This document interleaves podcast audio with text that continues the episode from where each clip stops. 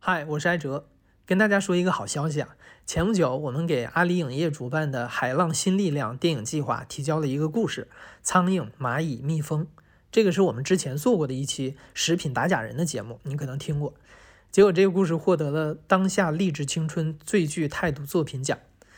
因为大家都在关心故事 FM 如何生存嘛，其实影视版权 IP 业务就是我们下一步的重点发展方向。而这个奖是故事 FM 版权 IP 业务发展的一个起点，希望在不久的将来能在银幕上看到这个故事。